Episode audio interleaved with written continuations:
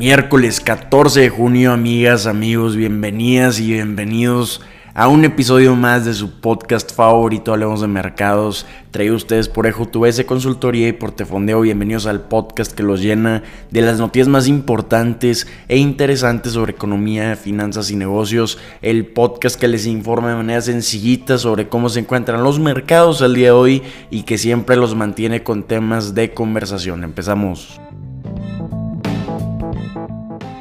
Señoras y señores, espero poder poner sonidos de tambores, pero si no, los pongo aquí.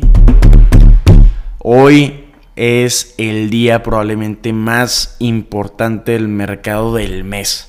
Hoy se decide el rumbo de la tasa de interés de Estados Unidos. Hoy concluye la reunión de dos días de la Reserva Federal en la que discuten la política monetaria y los inversionistas están más que atentos a los comentarios que Jerome Powell va a estar lanzando al concluirse esta reunión. Por eso el día de hoy tenemos a los mercados con el Dow Jones cayendo 70 puntos o un 0.20%, al S&P 500 subiendo un 0.07% y al Nasdaq cayendo un 0.05%. Tenemos mercados flat porque están esperando el anuncio de política monetaria de la Fed. Vamos a ver qué es lo que discuten, cuáles son las preocupaciones y hacia dónde ven que sea el rumbo para las tasas de interés. Además, Recordemos que ayer estábamos platicando del índice de precios al consumidor. Vimos un incremento anual de 4%, que es exactamente lo que esperaban los economistas.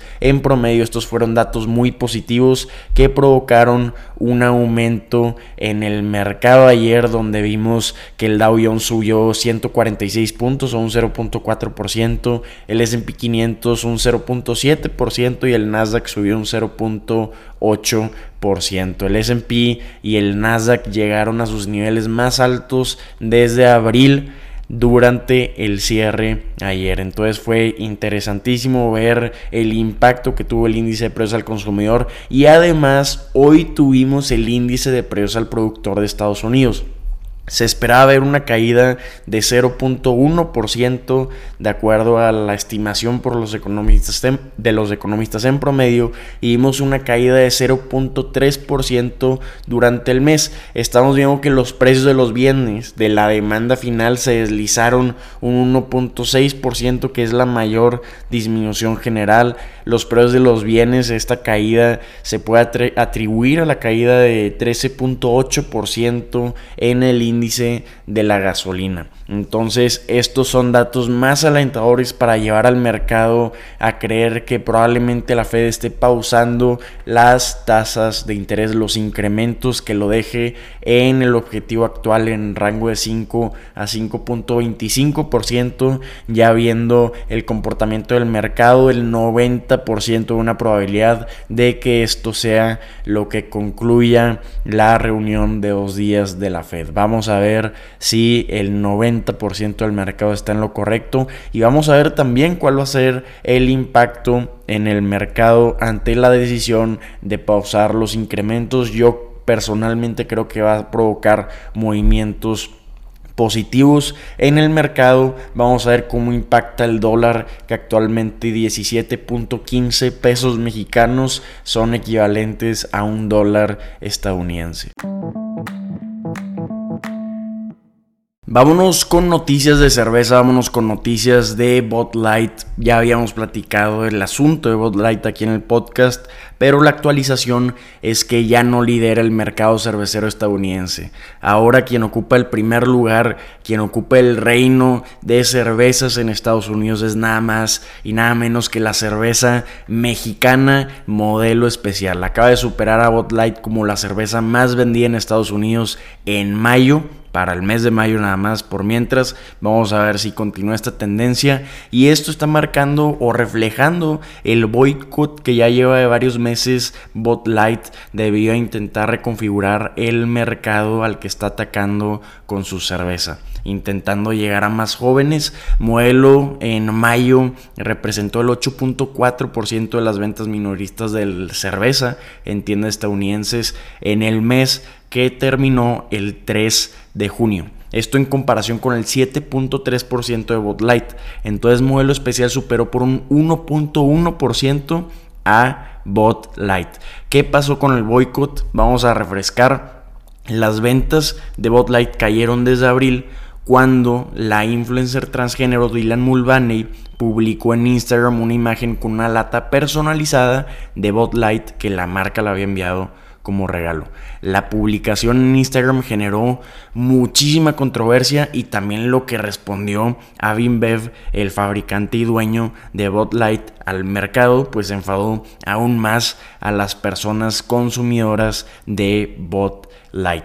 Disminuyeron las ventas aproximadamente un 24% en la, semana que terminó el 3 de junio para Bot Light, de acuerdo a datos de esta consultora Bump Williams que sacó este esta participación de mercado de las cervezas en Estados Unidos y aunque Bev se ha visto afectado con la disminución de cervezas, hemos visto que también se está llevando de encuentro otras marcas de también Bev, la caída en ventas de Bud Light, porque también las ventas de Budweiser y de Michael Ultra también están cayendo. Y muy interesante porque Bev adquirió a Modelo en 2013. En 2013 Bev adquirió a Grupo Modelo, una cervecera mexicana que era dueña de Grupo Modelo de Modelo Especial y de Corona, pero por regulación estadounidense tuvo que vender las marcas de cerveza Modelo Especial y Corona a Constellation Brands. Entonces, aunque Avinbev sea dueño de Grupo Modelo. Interesantemente, la cerveza Modelo Especial no es propiedad de Avinbev. Entonces, ¿quién se está beneficiando de que Modelo Especial sea la cerveza más vendida en Estados Unidos? Pues Constellation Brands quién es el propietario de la cerveza modelo especial. Y sí lo hemos visto reflejado en el precio de sus acciones, pues en el último mes han incrementado sus acciones un 7.29%, en lo que va del año ha incrementado un 8.58%, por mientras que vemos a Vinbev que ha caído desde abril un 16% y en el año un 6.70%. Entonces llevo Creo que personalmente este año ya está arruinado para Bot Light y sus ventas para Avinbev debido a que es la temporada más importante en Estados Unidos de venta de cerveza. La temporada más importante de venta de cerveza es del Día de los Caídos de Memorial Day de Estados Unidos, que es el 29 de mayo, hasta el 4 de julio, que es el Día de Independencia de Estados Unidos. Es la temporada que más cerveza se consume en Estados Unidos y estamos viendo que continúan las caídas para las cervezas de Avinbev. Entonces, esta es una señal ominosa para Avinbev y también para los distribuidores de esta cerveza que ellos mismos han estado diciendo que se han estado viendo compensados de la caída de las cervezas de Avinbev con las ventas que están teniendo de Constellation Brands. Que, ¿Qué cervezas vende Constellation Brands? Incluyen a Corona, Pacífico, Modelo Especial, entre muchas otras cervezas mexicanas que al parecer es lo que está trayendo al mercado estadounidense. Ya están cambiando